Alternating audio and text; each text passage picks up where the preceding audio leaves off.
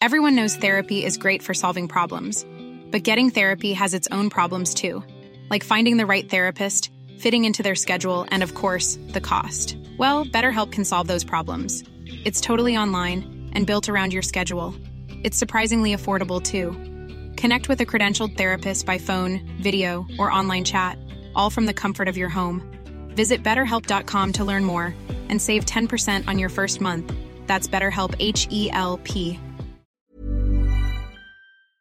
Ich muss jetzt mal ganz kurz ehrlich mit euch sein und mir auch was eingestehen. Es gibt echt viele Dinge in meinem Leben, bei denen ich absolut unstrukturiert bin. Aber die Nummer eins sind meine Finanzen. Ohne Witz. Es gibt Tage, an denen ich mich einfach nicht traue, auf mein Konto zu gucken. Und wenn ich das dann muss, weil ich weiß, oh, jetzt ist, glaube ich, meine Kreditkartenzahlung mal wieder fällig, dann habe ich richtig doll Herzklopfen. Und dann, äh, weißt du, ich gucke so, so ein bisschen nur mit einem Auge hin, wie bei einem Horrorfilm. So Decke übers Gesicht am liebsten und nur so mit einem Auge irgendwie drauf gucken. Und ganz ehrlich, das kann ja so nicht angehen. Und da passt unser heutiger Partner ganz wunderbar, denn Finanzguru hilft mir jetzt hoffentlich dabei, meine Finanzen in den Griff zu bekommen und mir nicht mehr so viel Stress zu machen. Und wer den Podcast aufmerksam hört, kann sich wahrscheinlich schon denken, dass ich genauso eine Kandidatin bin wie Amanda. Mir geht es da einfach eins zu eins genauso. Ich verliere total schnell den Überblick, auch weil ich ja einfach überhaupt nicht so gut mit Zahlen bin und so. Und da ist Finanzguru die perfekte Anlaufstelle für Menschen wie mich und Amanda, aber wahrscheinlich auch für viele von euch. Bei Finanzguru bekommt ihr nämlich den perfekten Überblick über eure Finanzen. Ihr könnt dort, wenn ihr möchtet, all eure Konten miteinander verbinden, also Girokonto, Kreditkarte, Depot oder auch zum Beispiel eure Kryptobörse. Und dann werden alle Einnahmen und Ausgaben automatisch kategorisiert und für euch übersichtlich in der App aufbereitet. Und nicht nur das, Finanzguru zeigt euch auch alle eure Verträge ganz übersichtlich an. Das heißt, wenn ihr erkennt, dass da ein überflüssiger Vertrag dabei ist, dann könnt ihr den ganz einfach mit einem Fingertipp rechtssicher über die App kündigen.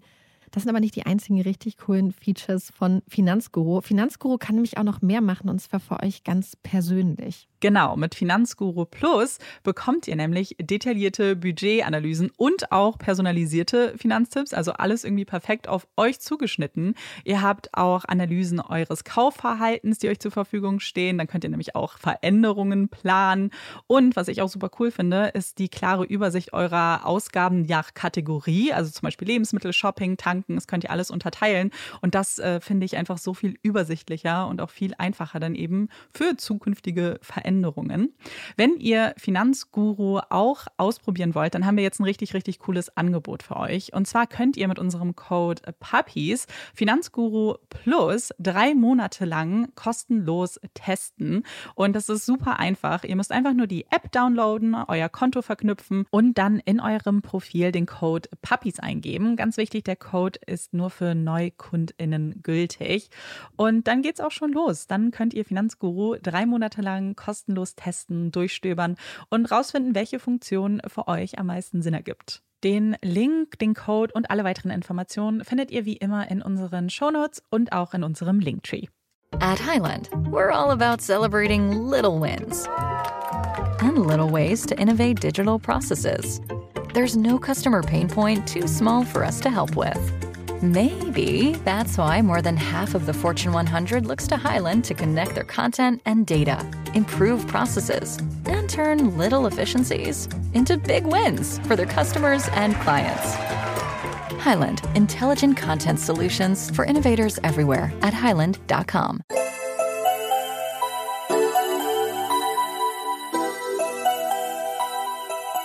Herzlich willkommen bei Puppies in Crime, unserem True Crime Podcast. Ich bin Marike. Und ich bin Amanda. Unsere letzte Folge haben wir damit abgeschlossen, äh, über ein Kamerateam zu sprechen, das uns an diesem Tag begleitet hat für einen Beitrag vom ZDF.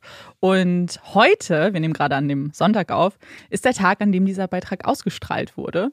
Und wir haben einen Swipe-Up gemacht auf unserem Instagram-Kanal. Also wer uns noch nicht bei Instagram folgt, äh, dem würden wir das empfehlen, wenn ihr immer News haben wollt. Oder wenn ihr Olaf mal in Action sehen wollt Genau. beim Aufnehmen. Oder wenn ihr uns mal sehen wollt, zum Beispiel auch, weil viele uns dann immer wieder schreiben, sie wussten gar nicht, wie wir aussehen. Finden wir immer sehr spannend. Und genau, der Beitrag ist heute rausgekommen. Wir haben schon ganz viele, ganz liebe Nachrichten bekommen dazu, weil, weil er ist äh, sehr, sehr gut äh, geworden, finden wir auch. Und genau, wir sind wieder im Studio. Neuer Tag, neue Folge. Ja, und Olaf ist auch dabei. Also, falls ihr im Hintergrund was quieken hört, ist es wahrscheinlich Olafs kleiner Tennis, also Hundetennisball. Ja, genau. Den haben wir ihm jetzt mal nicht abgenommen. Mal gucken, ob wir uns damit einen Gefallen getan haben. Ich fürchte eher nicht. Ja. Marike ist heute dran mit ihrem Fall. Ich bin sehr gespannt und freue mich drauf, dir lauschen zu dürfen. Ja, wir begeben uns heute zurück nach England und beschäftigen uns in dieser Folge auch tatsächlich mit einem Thema, was gerade ganz viel auch in den Medien ist. 2018 wurden im Vereinigten Königreich laut dem Femicide Census Report 149 Frauen und Mädchen im Alter von 14 bis 100 Jahren Opfer von Tötungsdelikten durch Männer. Das ist jeden dritten Tag. Auf jedes vollendete Tötungsdelikt kommen unzählige Versuche. 60 Prozent der getöteten Frauen wurden durch Partner oder Ex-Partner getötet. Fast die Hälfte dieser Frauen hatte sich zuvor getrennt oder Schritte zur Trennung unternommen. Fast ein Drittel der getöteten Frauen war zum Tatzeitpunkt Mutter minderjähriger Kinder. Hinter jeder dieser Zahlen, hinter jeder Statistik stehen Namen, Gesichter, Träume, Geschichten. Namen wie Claire und Charlotte Hart. Dienstag, der 19. Juli 2016. Es ist ein schöner, warmer Sommertag und Ryan ist zufrieden. Er denkt zurück an die vergangenen Tage zu Hause in England, an das vergangene Wochenende an das so ungewohnte Gefühl von Freiheit und Erleichterung, das sich in den letzten Tagen in seiner Brust breit gemacht hat. Er denkt an seine Mutter Claire, an seine kleine Schwester Charlotte, an seinen großen Bruder Luke. Jahrelang hatten sie es geplant, jahrelang Geld gespart, hart gearbeitet und stillgehalten. Und jetzt hatten sie es geschafft. Sie waren frei. Sie waren ihn los. Hatten die Angst, die Sorgen, hatten ihn hinter sich gelassen ihn, ihren Vater. Sie hatten ganz schnell und ganz geheim all ihre Sachen gepackt, immer einen ängstlichen Blick über die Schulter geworfen, hatten alles in einem Umzugsvan verstaut und waren dann in die Freiheit gefahren, in ihr kleines, neues Zuhause. Sie hatten es geschafft. Sie waren frei. Ryan denkt daran, wie er, sein Bruder Luke und seine Mutter Claire glücklich und auch ein bisschen ungläubig auf den Umzugskartons gesessen hatten, Dazwischen Bella und Indy, ihre Hündinnen, die mit vier schlepprigen Hundeküsschen auf die aufgeregte und ausgelassene Stimmung reagiert hatten. Wie sie gelacht hatten, ganz frei, laut, albern und erleichtert. Nach Herzenslust und vor allem ohne Angst. Wie sie sich auf die Zukunft gefreut hatten, auf ihr neues Leben. Jetzt, ein paar Tage später, sitzt Ryan viele hunderte Kilometer entfernt in Holland an seinem Schreibtisch. Hier arbeitet der junge englische Ingenieur seit einem Monat unter der Woche. Ryan ist gut drauf, der Morgen ist geschäftig. Es ist viel zu tun. Die Zeit verfliegt und irgendwann meldet sich Ryans Magen. Zeit für einen kleinen Snack. Also ab in die Kantine und dann eine kurze Pause. Etwas essen und einmal durchatmen. Doch plötzlich poppt die BBC-App auf seinem Handy auf. Ein BBC Breaking News Alert. Drei Tote nach Schießerei in Spalding. Ryan kann nicht glauben, dass die Gemeinde, in der er den größten Teil seines Lebens gelebt hat, nun in den Nachrichten ist. Blitzschnell überfliegt Ryan den Nachrichtentext. Als Ort der Schießerei wird der Castle Sports Komplex genannt. Oh nein. Das ist genau das Sportzentrum, in dem Claire und Charlotte immer schwimmen gingen. Claire hatte gerade erst ein Dauerticket für diese Schwimmhalle geschenkt bekommen. Was genau passiert ist, dazu kann Ryan nichts finden. Auf Twitter wird von einem Terroranschlag geschrieben. Schulen wurden angewiesen, sich zu verbarrikadieren. Und die Bewohner der Stadt wurden aufgefordert, in ihren Häusern zu bleiben. Eine Schießerei, drei Tote. So viel Angst, so viel Panik und so wenig Information. Ryans Gedanken drehen sich nun um seine Mutter Claire und um seine kleine Schwester Charlotte. Hoffentlich geht es ihnen gut. Hoffentlich sind sie in Sicherheit. Hoffentlich waren sie nicht da. Er zückt sein Handy, schreibt Claire, schreibt Charlotte, schreibt von der Schießerei ins Spalding. Geht es euch gut? Seid ihr in Sicherheit? Bitte meldet euch. Die Nachrichten werden zugestellt, doch der kleine Hinweis, dass die Empfängerin sie gelesen haben, lässt auf sich warten. Warum antworten sie nicht? Warum gucken sie nicht auf ihr Handy?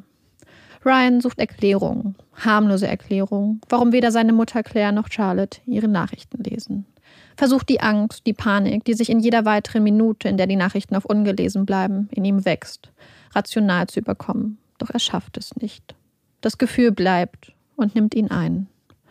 Ryans Herz ist schwer, sein Kopf ist voll. Er hat einen Kloß im Hals und Tränen in den Augen. An Arbeit, an Produktivität ist nicht mehr zu denken.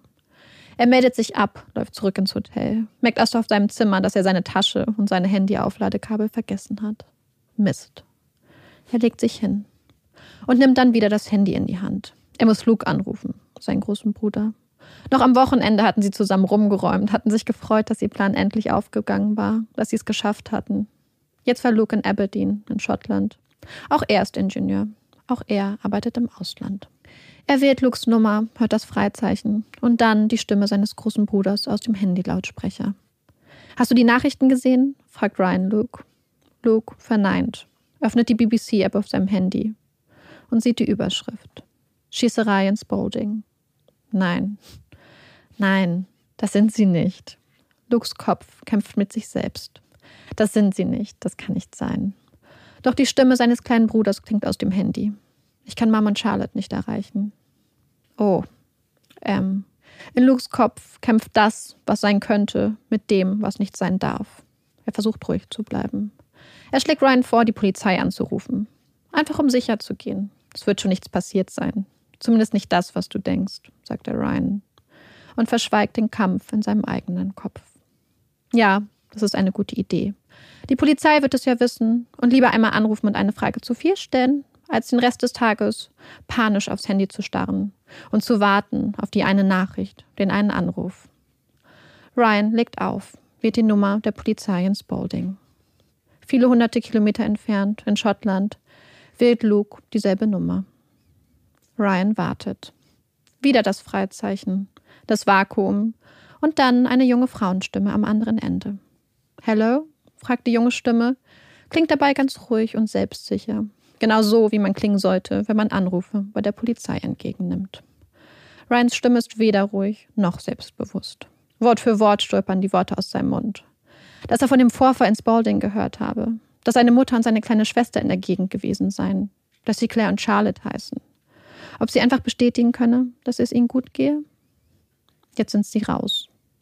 Die Worte, die Sorge, die Angst, die Bitte an die junge Frau am anderen Ende der Leitung. Um Sicherheit.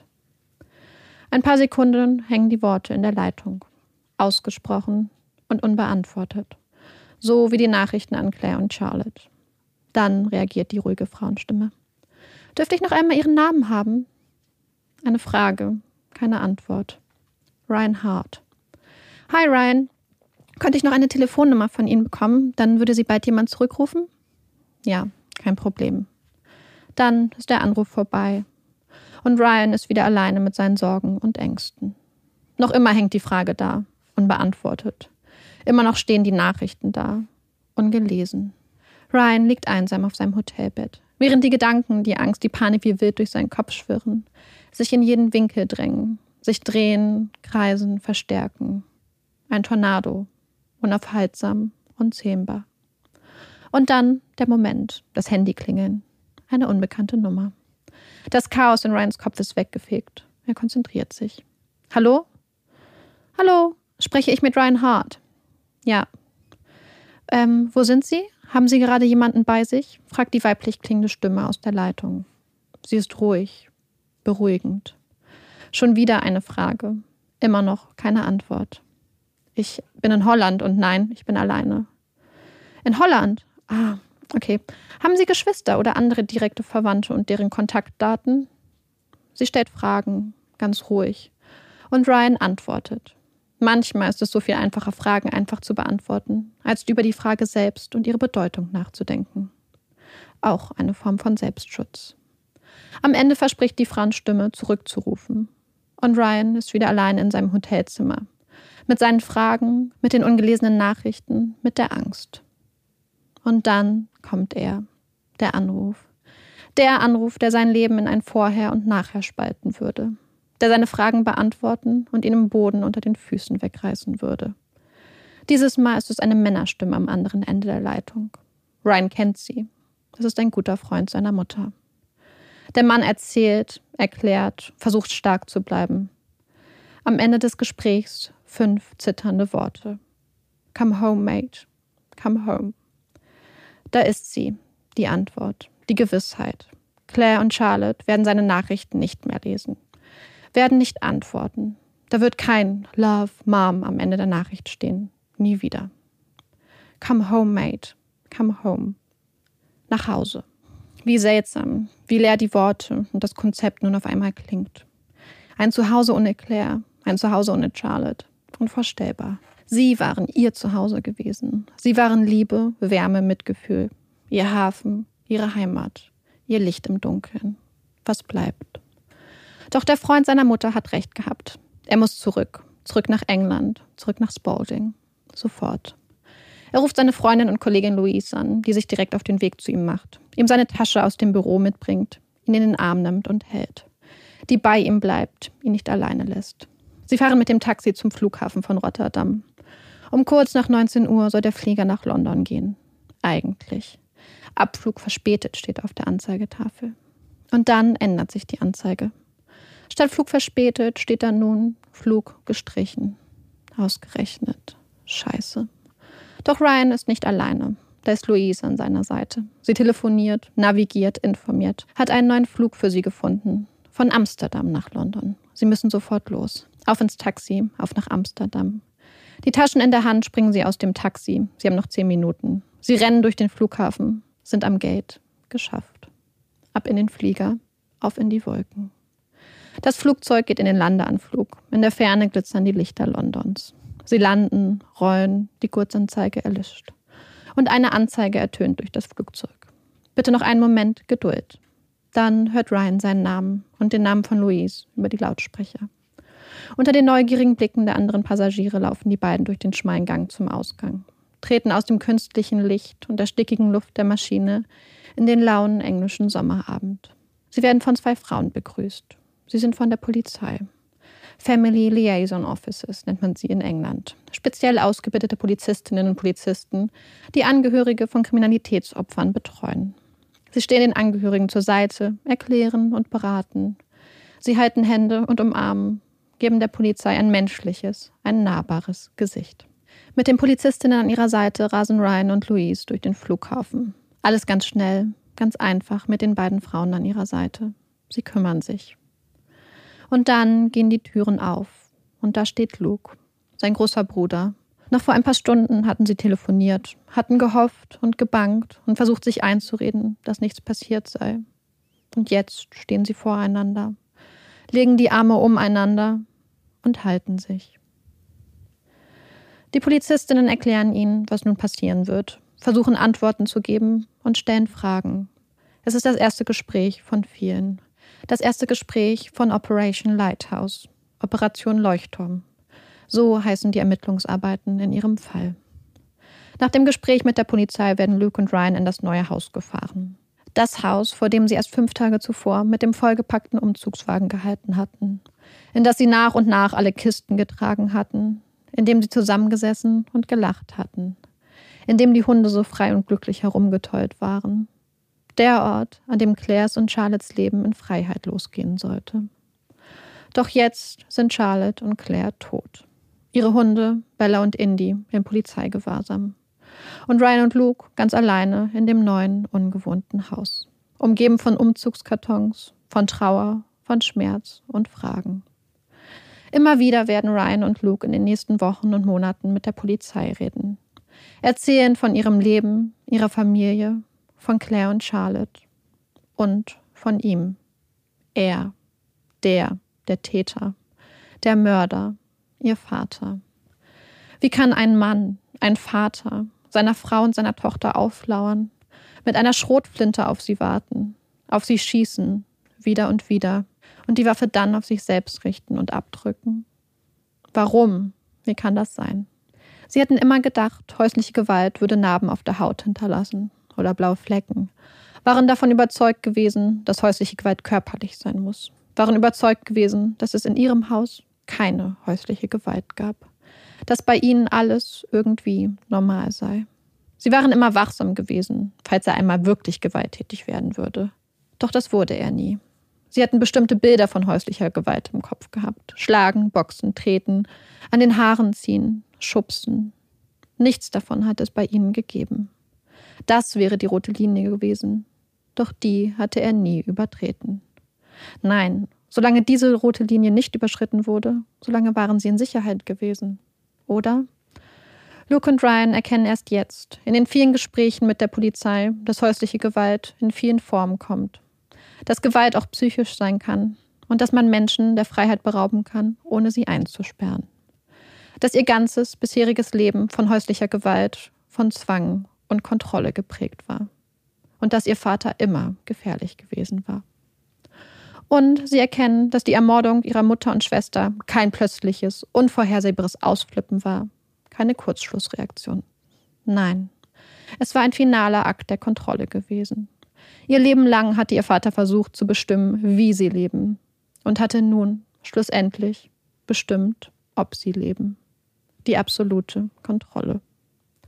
Luke und Ryan erfahren, dass das, was ihr Vater jahrelang mit ihrer Familie gemacht hat, eine Art von häuslicher Gewalt ist, genannt Coercive Control, und dass sie seit Ende 2015, also seit einem halben Jahr, in England strafbar ist. In Section 76 des Crime Act heißt es seitdem kontrollierendes oder nötigendes Verhalten in intimen und familiären Beziehungen. Person A begeht eine Straftat, wenn A sich wiederholt oder anhaltend, kontrollierend oder nötigend gegenüber einer anderen Person B verhält. A und B zu diesem Zeitpunkt persönlich verbunden sind, das Verhalten ernsthafte Auswirkungen auf B hat und A weiß oder wissen müsste, dass sein, ihr Verhalten ernsthafte Auswirkungen auf B hat. Die Tat kann mit einer Geldstrafe und oder bis zu fünf Jahren Haft bestraft werden.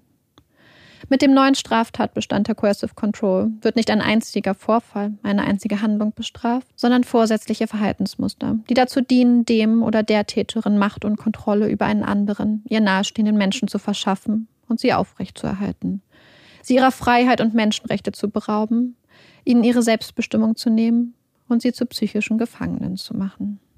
Coercive Control hat viele Gesichter und ist doch, oder gerade deswegen, von außen oft schwer erkennbar spannt sich wie tausende unsichtbare Fäden um die Betroffenen, nimmt ihnen Freiheit und die Luft zum Atmen, baut psychische Mauern, die für die Betroffenen unüberwindbar erscheinen, hinter denen sie sich ganz alleine fühlen und hoffnungslos. Und Luke und Ryan erinnern sich, denken zurück an ihr Leben, an ihre Kindheit, ihre Jugend, erkennen nun die typischen Anzeichen von Coercive Control, haben nun endlich ein Wort für das große Unaussprechbare, das Unverständliche in ihrem Leben, Isolation. Ein typisches Anzeichen von Cursive Control, oft einer der ersten Schritte, ist die Isolierung der Betroffenen. Täter setzen alles daran, sie von Freunden und Familie, von ihrem gewohnten Umfeld zu trennen. Beziehungen werden abgebrochen, Kontakte schlafen ein. Einflüsse und Unterstützung von außen wird minimiert. Die Betroffenen werden isoliert, werden einsamer, werden hilfloser.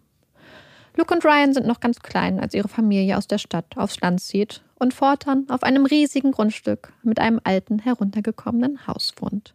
Der Umzug war die Idee ihres Vaters gewesen. Luke hatte zuvor eine heftige allergische Reaktion auf Erdnüsse gehabt. Und der Umzug aufs Land, so ihr Vater, sei die perfekte Lösung, um der Erdnussgefahr aus dem Weg zu gehen und Luke eine sichere Kindheit zu ermöglichen. Luke und Ryan verbringen so eine freie, wilde Kindheit auf dem Land umgeben von Natur, von Tieren, mit unendlich viel Platz und nach ein paar Jahren mit einer kleinen Schwester an der Seite, die ihnen in Sachen Tierliebe und Wildheit in nichts nachsteht. Charlotte mit ihren weißblonden Haaren und dem frechen Grinsen ist eine Naturgewalt. Charlotte, Ryan und Luke. Fast jede Minute verbringen die Geschwister miteinander. Andere Spielfreunde haben sie nicht. Denn das Haus der Familie liegt abgeschieden weit weg von den nächsten Nachbarn, weit weg von Freunden und Familie, weit weg von den ach so gefährlichen Erdnüssen. Doch nun, mehr als 20 Jahre nach dem Umzug, nach der Flucht aufs Land, erkennen Luke und Ryan, dass es nicht die Sorge um Lukes Gesundheit war, die ihren Vater motivierte, mit der Familie aufs Land zu ziehen. Der Umzug und das Leben als Selbstversorger war der erste Schritt in die Isolation der Familie. Weg von Claires Familie, weg von ihren Freunden, Weg von Nachbarn, keine Arbeit, keine Kollegen. Weg von äußeren Einflüssen. Das Ziel? Die alleinige Macht und Kontrolle über das Leben seiner Familie. Und die angebliche Erdnussgefahr? nur ein Vorwand. Darum war es ihrem Vater nie gegangen. Ganz im Gegenteil. Er war es, der von Lukes Erdnussallergie wusste und sie seinem kleinen Sohn trotzdem immer wieder zu essen gab. Geld. Geld ist Macht, Geld ist Kontrolle, Geld schafft Abhängigkeiten. Viele Täter setzen alles daran, die alleinige Kontrolle über die Finanzen der Betroffenen zu erlangen, ob in einer Partnerschaft oder einer Familie. Sie erzeugen eine finanzielle Abhängigkeit der Betroffenen, schränken ihre Autonomie und ihre Lebensgestaltung so massivst ein. So fällt es leichter, die Betroffenen zu kontrollieren und sie an sich zu binden. Wer nicht mal Geld für einen Kaffee hat, kann selten die Flucht in ein neues, freies Leben bezahlen. Nach einigen Jahren auf dem Lande war es wieder ihr Vater gewesen, der darauf bestand, dass die Familie nun unbedingt umziehen müsse. Weg aus ihrem großen Haus, weg von den Tieren, weg von ihren geliebten Hunden, raus aus der Natur, raus aus der Wildnis. Keines der anderen Familienmitglieder möchte umziehen. Sie haben sich so gut eingelegt im Grünen. Zu gut. Ihr Vater besteht auf den Umzug. Wieder schiebt er Luke als Grund vor. Denn der war an einer neuen, besseren Schule angenommen worden. Der Umzug, so ihr Vater, sei alternativlos. Und so haben sie keine neue Wahl müssen die unendliche Weite ihres alten Zuhauses eintauschen gegen ein kleines, enges Haus. Wildes, freies durch die Gegend streifen, sich aus dem Weg gehen und Freiheit gehören nun der Vergangenheit an. Den Augen, Ohren und Launen ihres Vaters können sich die Kinder nicht mehr entziehen. Und noch eine Sache ändert sich mit dem Umzug dramatisch. Das Geld. Nachdem sie sich jahrelang selbst versorgt hatten und kaum Geld ausgegeben haben, brauchen sie nun Geld. Alles kostet. Alles ist teuer und das Geld ist knapp. Claire muss arbeiten, Geld verdienen, während ihr Mann halbherzig von Job zu Job zieht, es nirgendwo wirklich lange aushält. Schließlich wird Claire zur Hauptverdienerin der Familie, während ihr Mann seine Tage vor dem PC verbringt und sich selbst zum Finanzkontrolleur ernennt. Er alleine bestimmt und verfügt nun über das Geld der Familie. Geld, das nun immer knapp ist und immer ein Streitthema. Jede Ausgabe muss ihm vorgetragen werden, jede Ausgabe von ihm abgesegnet werden. 10 Pfund die Woche für die Hundeschule? Abgelehnt. 300 Pfund für ein Fitnessbike, das er nicht einmal benutzen würde? Genehmigt. 3 Pfund für Claire für einen Kaffee mit ihren Freundinnen? Abgelehnt. Ein teurer Urlaub für ihn? Alleine zu den Niagara-Fällen in Kanada? Genehmigt. Er verzockt das Geld der Familie, gibt es für teure und unnötige Dinge aus. Nur um seine Kinder immer wieder vor die Wahl zu stellen. Food or Fuel? Essen oder Benzin? Willst du wirklich deine Freunde besuchen? Soll ich dich da wirklich hinfahren? Ist dir das so wichtig, dass du dafür in Kauf nimmst, dass deine Geschwister und deine Mutter dafür hungern? Nur weil du unbedingt mit dem Auto irgendwo hingefahren werden möchtest? Weil du unbedingt zu dem Geburtstag deines Freundes möchtest? Das Geld ist knapp und immer Zündstoff für die Ausraster ihres Vaters. Doch es ist eine künstliche Verknappung. Denn er weigert sich zu arbeiten, verzockt das Geld und verbietet Claire gleichzeitig, eine Beförderung anzunehmen, verbietet ihr jede Möglichkeit, mehr Geld zu verdienen. Denn in Wahrheit geht es ihm nicht darum, das Geld zu kontrollieren, sondern sie durch das Geld bzw. dessen Knappheit zu kontrollieren, sie an sich zu binden, sie abhängig zu machen. Mit Erfolg. Überwachung. Ein weiteres typisches Merkmal der Coercive Control ist die Überwachung der Betroffenen. Täter erwecken den Anschein, immer da zu sein oder immer da sein zu können. Dazu kommt oft die digitale Überwachung, das Lesen fremder Nachrichten und Chatverläufe, das Anrufen von im Handy gespeicherten Nummern oder auch geteilte Social-Media-Profile. Nach und nach versuchen Täter sicherzugehen, dass kein Lebensbereich der Betroffenen sich ihrer Kontrolle entzieht. Jeder Freiraum wird eingenommen. Seit dem Umzug in das neue kleine Haus ist ihr Vater immer da. Eine ständige drohende Präsenz. Das Haus ist klein. Anders als früher können sie nicht einfach abhauen, nicht einfach ab in die Felder, ab zu den Tieren. Nein. Wenn sie versuchen, ihnen aus dem Weg zu gehen, sich in ihre Zimmer zurückzuziehen, läuft er durchs Haus, sucht sie, reißt Türen auf, verfolgt sie. Wenn Claire im Badezimmer ist, verlangt er, dass sie die Tür aufmacht, schreit sie an. Was verheimlicht sie? Im Winter, wenn es friert und eisige Winde ums Haus fegen, und wenn es unglaublich kalt ist, besteht ihr Vater darauf, nur ein Zimmer im ganzen Haus zu heizen. Das Wohnzimmer. Mehr können sie sich ja schließlich nicht leisten. Ist ja klar, das Geld ist knapp. Da es in den anderen Zimmern ohne Heizung viel zu kalt ist, bleibt der Familie so nichts anderes übrig, als ihre Tage im Wohnzimmer zu verbringen. Alle zusammen, alle unter seinen Augen, unter seiner Kontrolle. Alles perfekt. Er nutzt jede Möglichkeit, in das Leben seiner Frau und seiner Kinder zu drängen, sie zu überwachen, zu kontrollieren. Immer wieder besteht er darauf, Claire zur Arbeit zu fahren, zu kontrollieren, ob sie wirklich arbeiten geht. Ruft immer wieder im Supermarkt an. Mal mit einem Vorwand einer Frage und manchmal auch nur, um nach wenigen Sekunden Stille einfach aufzulegen. Oft sieht man ihn im Supermarkt, scheinbar ziellos umherlaufen, immer einen Blick auf seine Frau. Claire weiß, jeden Moment könnte das Telefon klingeln, jeden Moment könnte er vor ihr stehen. Und auch wenn er nicht da ist, auch wenn das Telefon still bleibt, ist da immer die Angst, das Unwohlsein, das Gefühl, beobachtet und kontrolliert zu sein. Demütigung. Täter versuchen die Betroffenen zu demütigen, sie zu erniedrigen, sie beschimpfen sie, machen sich über sie lustig, versuchen Selbstwert zu zerstören, befeuern Selbstzweifel und Selbsthass. Du bist nichts wert, du verdienst nichts anderes, du bist schuld an allem. Sie versuchen so, die Betroffenen an sich zu binden. Sei froh, dass du mich hast, niemand anderes würde sich mit dir abgeben. Sie versuchen so, ihre Opfer klein zu halten, verstärken Schamgefühle und Hilflosigkeit, machen ihre Opfer still. Claire, Luke, Ryan und Charlotte. Das sind ihre Namen, das ist ihre Identität. Und das ist die Individualität, die ihr Vater ihnen nicht zugesteht. Denn für sie sind sie ausschließlich Woman, Boy, Boy und Girl. Keine Namen. Niemals. Stattdessen Beschimpfung, Erniedrigung, Demütigung. Er schreit seine Kinder an, schreit Claire an, stundenlang, nächtelang. Erinnert seine Frau immer daran, dass sie sich freuen solle. Andere Männer würden ihre Frauen schlagen. Sie kann froh sein, dass er das nicht tue, dass er nicht von seinem Recht Gebrauch macht, dass er großmütig ist und friedlich. Sei froh. Er versucht jeglichen Selbstwert, jegliches Selbstbewusstsein zu zertreten. Was sind sie schon wert? Nichts. Rein gar nichts. Und erst recht keine Namen. Woman, Boy, Boy, Girl. Eifersucht. Viele Täter nutzen Eifersucht oder vorgebliche Eifersucht, um ihre Opfer zu kontrollieren.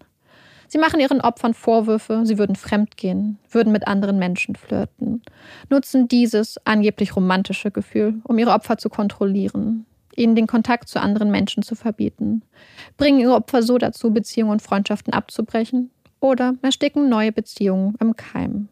Jeder neue Name im Handy, jeder neue Kollege, jeder neue Kontakt bei Social Media kann die Betroffenen in Erklärungsnot bringen, kann den Sturm entfachen. Claire ist eine strahlende Frau. Ihr Lächeln wärmt Herzen, zieht Menschen an. Ob im Schwimmbad oder im Supermarkt, jeder hält gerne ein kleines Pläuschchen mit ihr. Freunde und Bekannte schätzen sie und ihre freundliche Art. Doch ihr Mann schätzt diese Art nicht. Egal ob Mann oder Frau, jeder Kontakt seiner Frau ist für ihn eine potenzielle Bedrohung, ein Angriff auf seine Ehe, eine Affäre. Ständig macht er Claire Vorwürfe, ständig muss sie sich rechtfertigen trifft sich immer weniger mit Freundinnen und Freunden, schränkt Kontakte von selbst ein, vorsorglich, damit ihr Mann nicht schon wieder eifersüchtig wird, nicht schon wieder ausrastet. Tiere und Kinder. Viele Täter instrumentalisieren Tiere und Kinder, um ihre Partnerinnen zu kontrollieren und sie an sich zu binden. Oft sind Tiere und Kinder besonders wirkungsvolle Druckmittel. Täter nutzen Tiere als Stellvertreter, fügen ihnen Leid und Gewalt zu, Sie drohen, das Jugend anzurufen, um Kinder abzuholen. Oder sie drohen, Tiere auszusetzen, sie ins Tierheim zu bringen oder sie zu töten. Wer Kinder und Tiere hat, für den ist eine Flucht oft komplizierter. Wer Kinder und Tiere hat, hat mehr zu verlieren. Täter kennen und missbrauchen diese Liebe und Fürsorge bewusst. Eigentlich war die ganze Familie Tier- und Hunde verrückt. Sie alle liebten Tiere, liebten Hunde und insbesondere Charlotte schien einen ganz besonderen Draht zu Tieren zu haben. Sie reitet leidenschaftlich gerne, ist ein echtes Naturtalent. Sie verbringt Stunden im Garten, tollt mit den drei Hunden der Familie, Bella, Indy und dem Herrn des Hauses, Yorkshire Terrier Max, durch den Garten, bringt ihnen Tricks und Kunststückchen bei. Sie macht kleine Videos und lädt sie bei YouTube hoch. Videos von Pferden, beim Reiten und von den Familienhunden. Es sind Videos voller Liebe und Humor. Videos von einer jungen Frau mit großem Herzen für Mensch und Tier. Nur er mochte sie nicht, ihr Vater. Er schien die Hunde zu hassen, trat immer wieder nach ihnen, brüllte sie an, legte ihnen, wie dem Rest der Familie, willkürliche Regeln auf.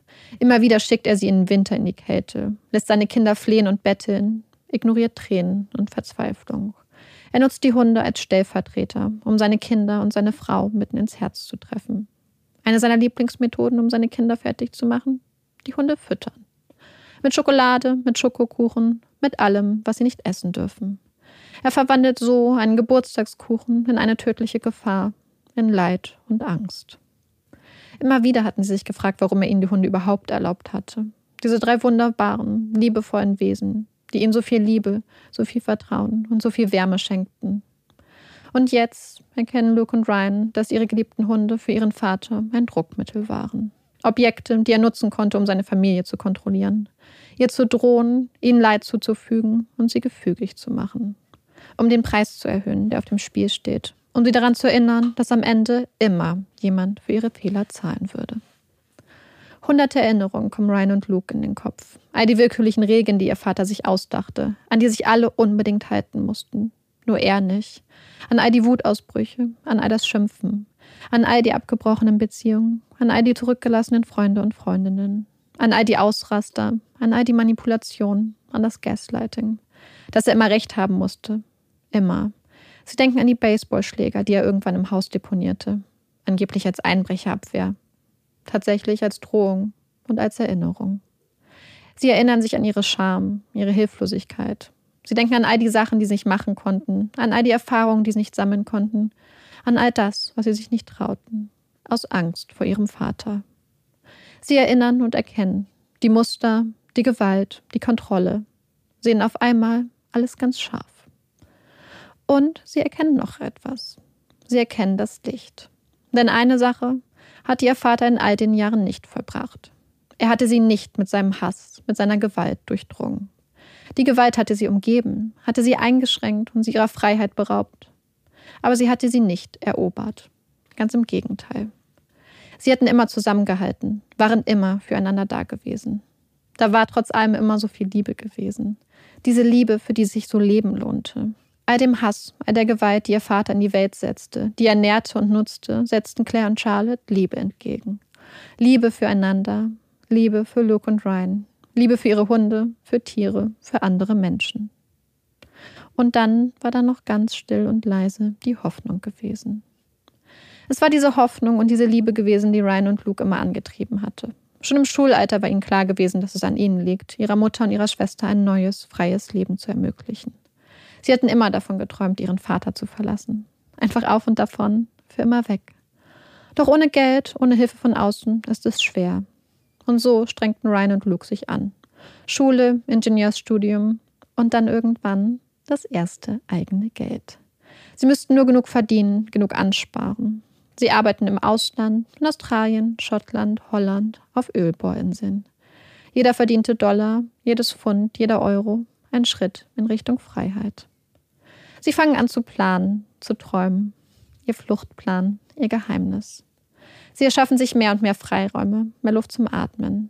Claire traut sich sogar eine Scheidung zu fordern. Ihr Mann versucht es ihr auszureden, versucht sie zuerst mit Scham und mit Versprechungen einzuwickeln, versucht sie zu manipulieren. Und sie bleibt und plant doch weiter, gemeinsam mit ihren Kindern die Flucht in ihr neues, freies Leben. Luke und Ryan schenken ihr ein Handy. Claire kann nun direkt mit ihren Kindern kommunizieren. Sie haben das Handy Passwort geschützt, bitten ihre Mutter eindringlichst, es ihrem Vater unter keinen Umständen zu geben. Zur Sicherheit haben sie sich ein System ausgedacht, verfassen die Nachrichten so, dass ihr Vater, sollte er das Handy doch einmal in die Hände bekommen, kein Verdacht schöpfen würde. Ihr Plan wird immer konkreter, er rückt in greifbare Nähe. Ryan und Luke bitten Claire, das Verhalten ihres Mannes zu dokumentieren. All die Beschimpfungen, all die Drohungen, die Kontrolle, die Demütigung. Sorgfältig hält Claire alles fest, doch zur Polizei geht sie damit nicht. Denn weder sie noch Charlotte noch Ryan oder Luke wissen zu diesem Zeitpunkt, dass das Verhalten ihres Vaters ein typischer Fall von Coercive Control ist, dass es eine Form von häuslicher Gewalt ist und dass sie seit einem halben Jahr unter Strafe steht. Der Plan nimmt Form an und mit jedem Monat schreit Claire ein kleines bisschen mehr. Ihr Mann weiß nicht, was passiert, doch er erkennt, dass er Stück für Stück die Kontrolle verliert. Dass sich die Variablen geändert haben und dass er etwas tun muss. Ein Zeichen setzen, das alte Machtgefüge stabilisieren. Es ist Max, der hier für den Preis zahlen wird. Max, der Yorkie, der kleine Mann im Haus. Stolze 15 Jahre alt und noch immer quietschfidel. Er ist der Anführer der Hunde und der König der Herzen. Ein kleiner Hund mit einer riesigen Persönlichkeit. Es ist der 2. Juni 2016 und Ryan ist auf dem Weg nach Hause, nach Spalding, als er eine Nachricht von Claire bekommt. Es geht um Max, schreibt sie, will ihn vorwarnen, ihn alles erzählen, wenn er zu Hause ist. Ryan ahnt Schlimmes. Als er ankommt, den Blick in den Augen seiner Mutter sieht, fällt er ihr in die Arme. Sie weinen, weinen bitterlich, weinen um den kleinen Mann im Haus. Max liegt ganz ruhig, ganz bewegungslos in seinem Körbchen. Erst Stunden vorher war er fit wie ein Turnschuh mit Charlotte durchs Haus getobt. Doch als Claire einige Zeit später nach Hause kam, bewegte er sich nicht mehr. Stattdessen stand ihr Mann über das kleine Körbchen gebeugt, piekste den kleinen, leblosen Körper, schüttete das kleine Bettchen, trat dagegen, erklärte ihr mit Grinsen im Gesicht, dass Max tot sei. Max ist tot. Sein Tod eine unausgesprochene Drohung, eine Warnung, der Versuch einer Destabilisierung. Sie batten Max auf eine weiche Decke, decken ihn behutsam zu, legen Rosen um ihn herum. Sie halten sich und weinen gemeinsam, nehmen Abschied. Doch sie brechen nicht. Der Tod von Max hat sein Ziel verfehlt. Die Hoffnung wird immer stärker. Der Tag der Flucht rückt immer näher. Sie haben ein Haus gefunden, es angemietet, ihr neues Zuhause, haben einen Umzugswagen organisiert. Ihr neues Leben, die Freiheit zum Greifen nah. Doch ihr Vater ahnt, dass sich etwas ändert, sieht das Licht in Claires Augen, die Hoffnung. Jeden Tag eskaliert seine Kontrolle, seine Gewalt. Stundenlang bestimmt er Claire, lässt sie nicht schlafen, bedroht sie, versucht unsichtbare Feinde und Veränderungen zu bekämpfen. Ahnt, aber weiß nicht. Und während seine Kinder und seine Frau von der Erschaffung eines neuen, freien Lebens träumen, Pläne schmieden für die Freiheit, fasst er einen eigenen Plan. Und neben den aus Liebe geborenen Plan der vier tritt der aus Hass geborene Plan des einen. Ein Plan ins Licht und ein Plan in die Dunkelheit. Schließlich ist es soweit. Es ist der 14. Juli 2016, ein Donnerstag. Jetzt geht es los. Jetzt muss alles klappen. Sie sind aufgeregt, nervös, voller Vorfreude und Anspannung. Ryan und Luke holen den Van ab. Sie fahren los und parken schließlich in sicherer Entfernung vom Haus ihrer Eltern. Warten auf das Signal ihrer Mutter. Doch es kommt nicht. Sie warten, werden ungeduldig und schließlich kommt die Nachricht. Ihr Mann hatte Claire zur Arbeit gefahren, zur Kontrolle, mal wieder, um sicher zu gehen. Kein Problem, sie holen sie ab, fahren zurück zum Haus. Die Luft ist rein. Jetzt muss es schnell gehen. Sie sind zu dritt. Charlotte ist mit ihrem Freund im Urlaub, wird sie in ein paar Tagen in ihrem neuen Zuhause treffen. Kisten müssen aus dem Haus in den Umzugswannen geschleppt werden, ganz schnell. Und dann ist da noch die Sache mit dem Safe der Safe in der Garage. Der Safe, in dem ihr Vater Claires Pass und ihre Geburtsurkunde eingeschlossen hatte. Sie haben einen Schlosser bestellt und er macht sich an die Arbeit, während Luke und Ryan mit aller Kraft und so schnell es geht ihre Sachen aus dem Haus tragen. Alles muss schnell gehen, alles muss gut gehen. Er darf auf keinen Fall nach Hause kommen, auf keinen Fall. Unvorstellbar. Sie sind nervös, arbeiten in Lichtgeschwindigkeit. Und dann ist es geschafft. Ihre Habseligkeiten sind im Van verstaut, Claires Dokumente gerettet, die Hunde sind dabei und dann geht es los. Sie haben es geschafft. Sie haben es wirklich geschafft. Erleichterung macht sich breit. Ein seltsames, ein ungewohntes Gefühl. Oh so köstlich. Jetzt geht es los, ihr neues Leben. Sie haben es geschafft. Fünf Tage später. Es ist Dienstag, der 19. Juli. Es ist ein schöner Morgen, warm und sommerlich. Es verspricht ein herrlicher Tag zu werden. Seite an Seite kommen die blonde Frau mit dem freundlichen Gesicht und dem frechen Pony über den Augen und die junge Frau mit den glatten blonden Haaren aus dem Sportzentrum. Mutter und Tochter, das sieht man sofort. Sie waren ein paar Runden schwimmen, ein kleiner Luxus, ein bisschen Bewegung, ein bisschen Erfrischung. Besser kann der Tag kaum losgehen. Sie gehen auf ihr Auto zu, ein blauer Toyota. Gleich geht es nach Hause, in ihr neues Zuhause, zurück zu ihren Hunden. Sie sind frei. Der Mann wartet unter ihrem Auto. Als die beiden Frauen sich dem Auto nähern, kriecht er unter ihrem Auto hervor. In der Hand eine Schrotflinte. Er richtet sich auf, steht vor Mutter und Tochter und zielt. Dreimal schießt er auf Claire. Sie bricht zusammen. Dann lädt er nach, schießt auf Charlotte. Dann erschießt er sich selbst. Es ist der Manager des Sportzentrums, der zuerst zur Stelle ist, der sieht, dass Charlotte noch lebt, der sie in den Armen hält, als sie ihre letzten Worte sagt. Es war Dad, der mich erschossen hat. Charlotte und Claire kämpfen, kämpfen in den letzten Minuten ihres Lebens, kämpfen, so wie sie ihr ganzes Leben gekämpft hatten. Doch diesen Kampf werden sie nicht mehr gewinnen. Charlotte Hart, 19 Jahre, und Claire Hart, 57 Jahre, sterben noch am Tatort. Sie lebten fünf Tage in Freiheit. Am 16. August 2016 zieht der Trauerzug durch die kleine Gemeinde Moulton, endet an der All Saints Kirche. In Weidenkörben werden Claire und Charlotte in die Kirche getragen. Ein Abschied. Eine Rede wird verlesen. Luke und Ryan haben sie geschrieben. Sie ist wunderschön, voller Liebe, voller Zärtlichkeit, voller Verletzlichkeit. Eine Liebeserklärung an die zwei wichtigsten, stärksten und mutigsten Frauen in ihrem Leben. Eine Liebeserklärung an Charlotte und Claire. Und ein Versprechen. Ein Versprechen an ihre Mutter und an ihre Schwester durchzuhalten. Weiterzumachen, ihrem Vorbild zu folgen.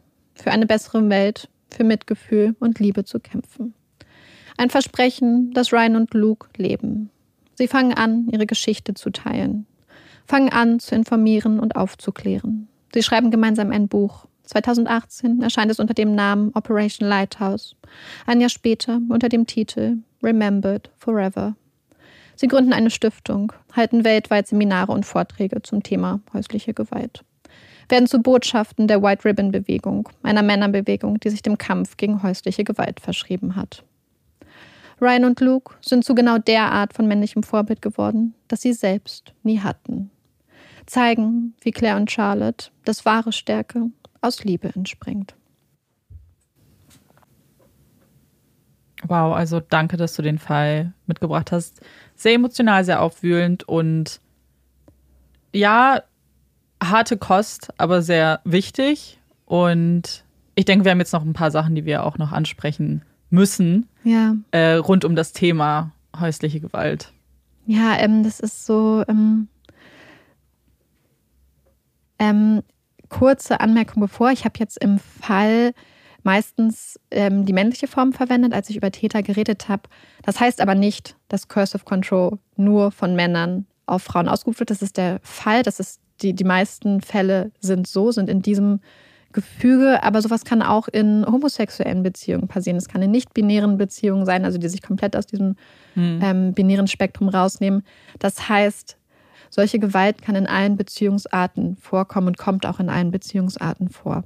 Genau, und es gibt natürlich auch ganz, ganz viele Fälle, in denen Frauen Täterinnen werden und das möchten wir aber nicht abhandeln jetzt ganz schnell in einem Nachgespräch, sondern sowas verdient ja. immer seine eigene Folge, weil das ist ein ganz anderes Thema. Genau. Aber weil wir wissen, dass bestimmt das einigen gerade schon in den Fingern juckt, ähm, wir werden das Thema ganz bestimmt nochmal wann anders auch ja. beleuchten. So, ähm, ich würde, glaube ich, erstmal genau weitermachen mit dem Fall eigentlich noch, denn es gibt noch ein mhm. paar Sachen, die man dazu sagen muss. Und zwar eine der Sachen, die neben dem Vorbild natürlich von Claire und Charlotte, die Luke und Ryan damals inspiriert haben oder ihnen bewusst gemacht haben, dass sie rausgehen müssen, dass sie ihre Geschichte erzählen müssen, dass sie aufklären müssen, ist ganz stark, wie die Medien über den Fall berichtet mhm. haben. Denn selbst als sie noch gar nicht wussten und als sie das gar nicht einordnen konnten, als es für sie noch so komplett unverständlich war, wie ihr Vater zu dieser Tat schreiten konnte, wie er das machen konnte, hatten die Medien immer schon ganz starke Erklärungsversuche, haben gesagt, na ja, es geht ja, es war wahrscheinlich einfach Geld. Ähm, Bekannte haben sie gefragt und Freunde der Familie, ob Claire denn eine, ähm, eine Affäre gehabt hätte, ob sie das quasi provoziert hätte. Viele Leute haben die Schuld bei Claire gesucht. Ja. Es wurde immer gesagt, es wäre ein Akt der Verzweiflung gewesen. Ein Psychiater hat sogar in einer Kolumne, die er später aber zurückziehen musste, gesagt, es wäre ein Akt der Liebe gewesen. Oh Gott. Das heißt, es gab eine ganz krasse ähm, Darstellung in den Medien, die aber mit den Fakten des Falls nichts zu tun hatte. Denn Immer und immer wieder wurde gesagt, dass die Trennung der Auslöser für die Tat war. Und es wurde auch gesagt, er ist ein, ein Mann hat geschrieben, es ist verständlich, weil er wurde ja verlassen. Leute haben ihn als ganz liebevollen, fürsorglichen Vater beschrieben. Das müssen ja offensichtlich Leute Mhm. gewesen sein, die halt nur so seine äußere Fassade gesehen haben und nie verstanden haben, was hinter den, quasi hinter der Tür der Familie dann wirklich vor sich geht. Und das ist sehr gefährlich, denn tatsächlich ist es A so, dass in vielen Fällen, wo Männer ihre Frauen töten und auch ihre Kinder, vorher keine körperliche häusliche Ja. Gewalt ist. Aber das ähm, muss man, oder das versteht man auch, wenn man sich anguckt, wofür Gewalt in Beziehungen und Familien benutzt wird. Denn Gewalt ist in den wenigsten Fällen, um, wird in wenigsten Fällen um, um ihrer Selbstwillen benutzt, sondern Gewalt wird oft benutzt, um Menschen zu kontrollieren. Es gibt Täter, die müssen dafür Gewalt benutzen, um andere gefügig zu machen, um sie zu kontrollieren. Und dann gibt es aber auch Täter wie der Vater, hier in diesem Fall, die brauchen keine Gewalt, also keine körperliche Gewalt. Die können psychisch manipulieren, die können das erreichen, diese Art von Kontrolle, ohne körperlich auf Menschen einzuschlagen, sie zu treten. Und das Gefährliche hieran ist, dass die Situation genau das gleiche ist. Das Mittel ist nur anders und deswegen Ja. wird es sehr viel seltener erkannt, wird oft als weniger schwerwiegend eingeschätzt. Aber die Gefahr ist genau die gleiche. Diese Männer und diese Situationen sind genauso gefährlich, da diese Männer oft sehr lange unerkannt agieren können. Genau, weil du Dann- das nicht nach außen siehst. Das ist Genau. eben kein blaues Auge oder so. Und ja. Genau hier in diesem Fall war es halt auch so, dass Ryan, dass Luke, dass Claire unglaublich krass gut angepasste Kinder waren. Sie waren nach außen unglaublich gut erzogen, haben nie widersprochen, haben keine Regeln gebrochen, waren nie frech, waren immer still, haben alles gemacht, was man ihnen gesagt hat, haben sehr, sehr gute Noten vollbracht. Das heißt, sie haben auch nicht diesem typischen, in den Medien propagierten so Opfertypus entsprochen, haben das deswegen auch selbst nicht erkannt, haben gedacht, aber naja, wir haben ja keine Probleme, unser Leben läuft in Anführungsstrichen ja so. Aber gerade Jugendliche, die vielleicht auch mal keine Regeln brechen, die nie widersprechen und so, nie so typisches Verhalten zeigen, kann auch einfach sein, dass ihnen das quasi ja, austrainiert wurde, in Anführungsstrichen, dass ihnen das ausgetrieben wurde zu Hause, zum Beispiel durch Coercive Control. Deswegen ist das auch ganz wichtig zu sehen, dass das auch so eine Art ist und auch ein Anzeichen unter Umständen sein kann, was aber sehr schwer zu erkennen ist. Auf jeden Fall wurde halt in den Medien immer gesagt, dass es die Trennung war, die diese, die, die Situation hat eskalieren lassen, aber das ist faktisch falsch. Denn als, also in dem Auto von ihrem Vater hat die Polizei so eine Art, sie haben es immer als Abschiedsbrief bezeichnet, aber Luke und Ryan haben gesagt Murder Note, also quasi Ja. Mordnotiz oder Mordbrief bezeichnet. Es waren zwölf Seiten auf einem USB-Stick gespeichert, wo er sich quasi gerechtfertigt hat für seine Tat, warum er das, wo er das erklärt hat, wo er die Schuld auf Claire abgewälzt hat und sie hätte Hass gesät und sie wäre schuld an allem und sie soll sich nicht wundern, wenn sowas passiert, wenn sie so ist, wie sie ist. Ähm, er hat das dann gerechtfertigt, aber das war nicht die einzige Version von diesem Brief. Man hat später ganz, ganz viele Versionen von diesem Brief gefunden und hat herausgefunden, dass er schon Wochen bevor sie den Umzug geplant hatten, Wochen bevor sie ihn verlassen haben, hat er schon angefangen, diesen Brief zu schreiben. Er hat Wochen vorher schon angefangen zu googeln, wie viele Männer töten ihre Frauen und warum machen sie das, hat, ähm, wenn man sich die Berichterstattung in den englischen Medien anguckt, wahrscheinlich viele Geschichten gefunden, wo die Täter dann verstanden wurden, weil es ja einfach ein Akt der Liebe ist, wie dieser eine Oh Kolumnist Gott. gesagt hat, hat sich dadurch wahrscheinlich radikalisiert und verstärkt gefühlt. Und selbst als klar wurde, selbst als die Polizei mitgeteilt hat, hey, diese Tat ist schon lange Hand geplant, Mhm. haben die Leute immer weiter die Trennung als Grund genannt. Und ähm, es ist natürlich so, in vielen, vielen Fällen ist, sind Frauen ganz besonders bedroht, wenn sie sich gerade trennen, wenn sie Schritte zur Trennung eingeleitet haben. Dann ist es quasi so ein letzter Versuch der Kontrolle, entweder ohne mich oder gar nicht. Ja, ich glaube, was man vielleicht noch ganz kurz hinzufügen muss, dass, äh, dass es auch, wenn sie sich getrennt hat und das der Auslöser war, dass auch auch das nicht. Ja, rechtfertigt die natürlich. Tat nicht Mhm. nur noch mal ganz. Ich, ich weiß, dass Ja. du das so meintest.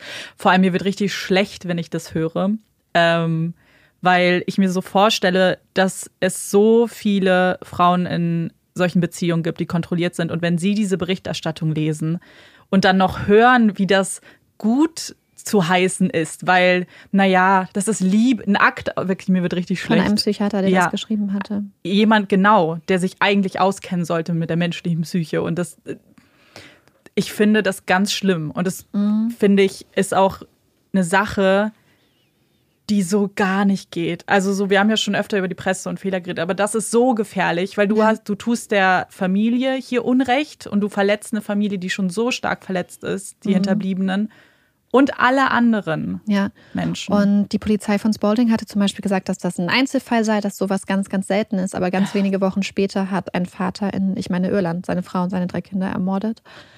Und ähm, es ist kein Einzelfall. Nein. Es passiert immer wieder. Und was, glaube ich, ganz wichtig ist, was in dem Buch von Ryan und Luke, was ich als Quelle hatte, als Hauptquelle, Remembered Forever, ihr Buch, ähm, was sie auch immer wieder sagen, ist, es wurde immer so getan, ob ihr Vater oder immer gefragt, ob ihr Vater vielleicht eine psychische Erkrankung hatte, etc. Und sie haben gesagt, dass sie das immer dachten. Sie dachten immer, seine Gewalt, also seine Ausbrüche, seine Wutausbrüche seien unkontrolliert, haben immer wieder versucht, ihm Hilfe zu organisieren, haben immer gedacht, das ist ja nicht normal, das ist ja nicht mhm. gesund in dem Sinne.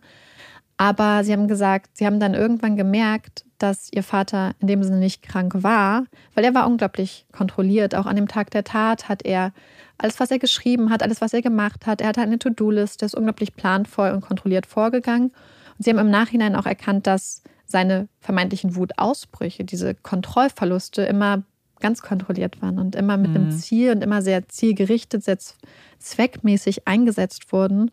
Und hier muss man nämlich eine Sache, glaube ich, ganz genau differenzieren. Wir haben sie schon mal in einem Fall angesprochen, mhm. und zwar in die Offenbarung.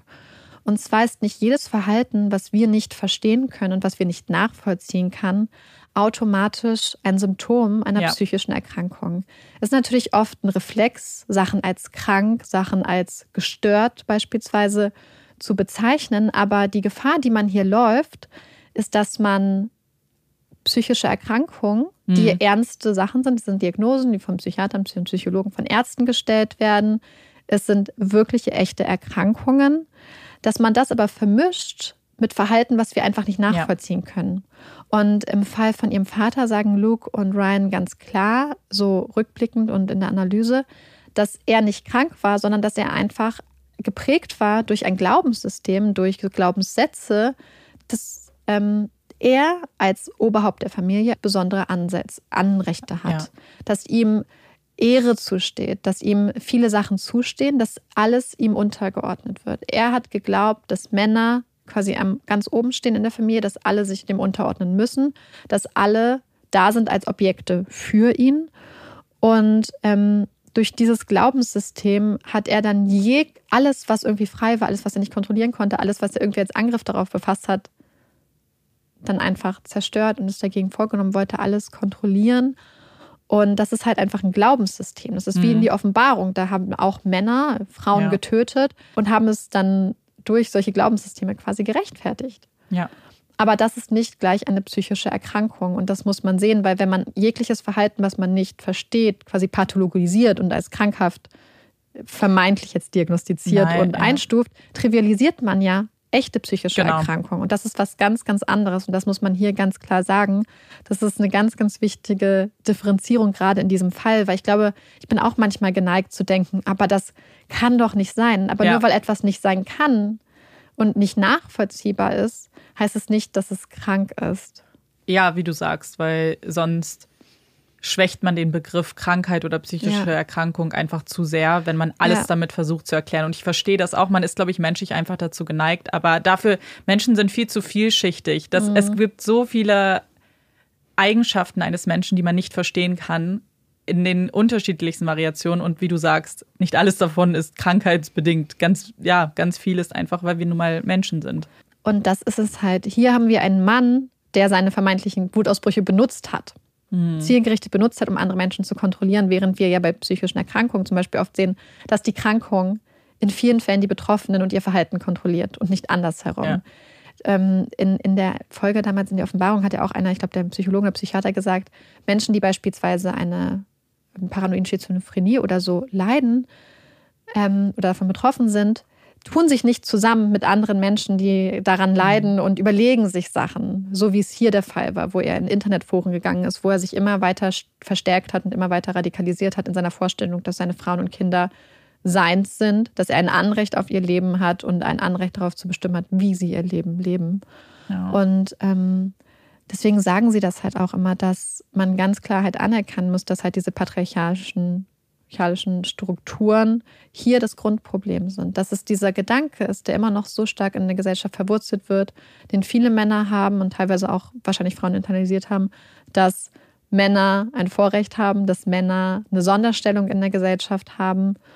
Und ähm, deswegen haben sie auch gesagt, und das fand ich so wichtig, dass man deswegen gerade bei jungen Männern ansetzen muss, dass man mhm. ihnen sagen muss, euer Wert liegt nicht außerhalb von euch in den Menschen, die ihr in eurem Leben habt, sondern ja. der Wert ist durch eure Handlung, durch euch selbst müsst ihr in euch drinne finden und nicht indem ihr Menschen in eurem Leben nutzt, um euch selbst zu erhöhen und wie wichtig das einfach ist, auch diese Art von Männlichkeit, diese Vorstellung, die ihr Vater von Männlichkeit hat, einfach aufzubrechen und zu hinterfragen und zu sagen, Männlichkeit kann auch Liebe sein. Männlichkeit ist auch weich und ja. sowieso, was ist überhaupt Männlichkeit? So. Naja, total. Und das dann einfach zu hinterfragen, weil es sind Glaubenssysteme, die einfach hier in diesem Fall und auch in ganz vielen anderen Fällen, ich habe ja die Statistik angesprochen, halt Menschenleben kosten. Ja, eben. Und die, die Männer zum einen ja auch, also so ja, man hat dieses äh, Gefühl von Macht, weil man ein Mann ist, aber man hat so viele Lasten auch, dass man eben, wie du sagtest, nicht weich ist und so weiter. Also es hat auch so unfassbar viele Nachteile, dieses Verständnis. Ja. So, jetzt habe ich ja schon ein paar Mal drüber gesprochen. Jetzt würde ich noch einmal kurz zur Quelle kommen, denn das ist ein so ich muss einfach sagen, krasses Buch. Remembered mhm. Forever von Luke und Ryan beschreibt halt von wirklich dem Moment, wie sie ähm, von der Tat erfahren, über ihre ganze Zeit, wie sie dann später zusammen im Haus leben, über die ganzen Flashbacks, wo sie sich daran erinnern, an Momente aus ihrer Kindheit, ja. aus ihrer Jugend, wo sie das dann einordnen, über einfach so viele tolle und wichtige Gedanken zu Themen wie häuslicher Gewalt, zu Themen wie dem Patriarchat tatsächlich, wie Männlichkeit. Und es ist so ein tolles Buch. Ich bin einfach beim Lesen möchte man jeden zweiten Satz unterschreiben, weil es einfach so viele mhm. tolle, wichtige Beobachtungen und Analysen sind. Es ist, ich kann es nur jeder Person, die Englisch, englische Bücher liest, dringendstens, wärmstens ans Herz führen. Man muss sich nicht für True Crime interessieren, um sich für dieses Buch mhm. zu interessieren. Ganz im Gegenteil, ich glaube eigentlich, dass jeder Mensch dieses Buch von diesem Buch profitieren kann. Für sich selbst, aber auch für die Menschen in seinem Umfeld, weil es sensibilisiert unglaublich ist, schärft den Blick für Situationen. Es, es bringt quasi Sachen an die Oberfläche und zeichnet Sachen, die man vorher vielleicht noch nicht gesehen hat. Und ähm, wer englische Bücher liest, holt euch dieses Buch. Rook und Ryan haben ja eine, eine Stiftung zusammen gegründet, Kakao Awareness, und auf, über deren Seite kann man das Buch auch kaufen. Und das ist, soweit ich es erkennen kann, auch ein Affiliate-Link. Das heißt, wenn ihr das Buch kaufen möchtet, was ich wirklich allen zu 100 Prozent ans Herz lege, weil es einfach so ein wichtiges Thema ist, dann ähm, würden wir euch das verlinken, die mhm. Seite. Mhm. Und wenn ihr das dann über die Seite kauft, würdet ihr dann die Stiftung damit unterstützen und Luke und Ryans Arbeit. Deswegen würden wir euch ganz dringend empfehlen, das dann über diesen Link und über die Seite zu bestellen, weil wir glauben, dass das einfach eine ganz tolle, einfache Art ist, die beiden dann auch zu unterstützen damit. Genau. Ja. Ich muss halt auch, wenn ich mir vorstelle, wie sie, weil du hast ja gesagt, so sie haben das ja alles immer gar nicht wahrgenommen ja. in, in dem Moment, weil sie ja, was ja auch total verständlich ist, weil du, du weißt ja nicht, wie es bei anderen ist. Und natürlich ja. normalisierst oder denkst, das alles ist normal. Und dann zurückzuschauen und dann diese ganzen Szenen zu haben und ähm, Situationen und zum ersten Mal dann richtig zu verstehen, was da passiert ist. Das muss so schrecklich sein, weil dein ganzes Leben, was du ja bis dato geführt hast, mhm. bricht ja zusammen. Ja. So immer, wenn du dachtest, okay, wir waren eigentlich eine glückliche Familie, wir hatten eine okaye Kindheit, ist ja alles weg. Mhm. Ja, also sie wussten, dass, dass ihr Vater, ähm, sie, also ja, sie man, haben das natürlich ja. alles gespürt aber sie konnten es halt nicht einordnen. Und sie haben halt ja. immer gedacht, naja, es könnte schlimmer sein. Ja, genau. Naja, er könnte uns ja auch ähm, schlagen. Ja. Und das ist eine Sache und diesen Satz sagen sie und der ist so unglaublich wichtig. Wenn man in einer Beziehung ist, wo man sich sagt, naja, es könnte schlimmer sein, mhm. das ist keine Erklärung, das ist keine Beruhigung, das ist ein ganz, ganz dringendes Anzeichen, dass man raus muss. Wenn ja. man das Gefühl hat, wenn man in eine Beziehung geht und denkt, das ist irgendwie, fühlt sich, fühlen sich da Sachen nicht richtig an, ist das ein Grund, aus der Beziehung rauszugehen. Ja. Und sie haben es halt auch so unglaublich krass beschrieben, denn ich habe nur einige Beispiele genannt. Cursive Control hat, wie gesagt, ganz, ganz viele Gesichter. Es ist einmal diese, es sind willkürliche Regeln, es ist Gaslighting, es ist Manipulation, es ist wirklich so ein komplettes Muster, was jeglichen, alle Bereiche des Lebens einnimmt. Deswegen würde ich nämlich auch nochmal übrigens empfehlen, auch auf mhm. die Instagram-Seite der beiden zu geben. Da haben sie zum Beispiel 16 Anzeichen auf in Posts mhm. erklärt, wie man das auch von außen entdecken kann. Und es gibt auch ganz viele tolle Posts, die Cursive Control erklären. Es ist, wie gesagt, sehr, sehr vielseitig.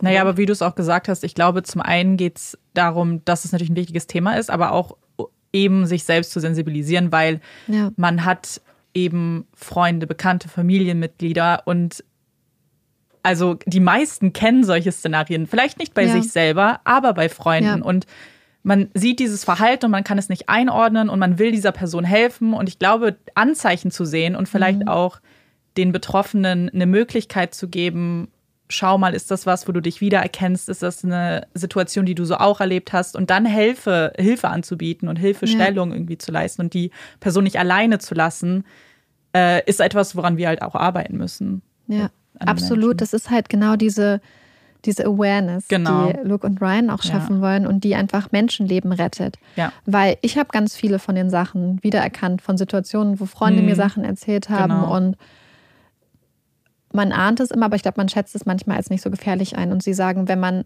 Anzeichen davon mitkriegt. Und in, in ihrem Fall haben jetzt sehr viele Sachen zugetroffen.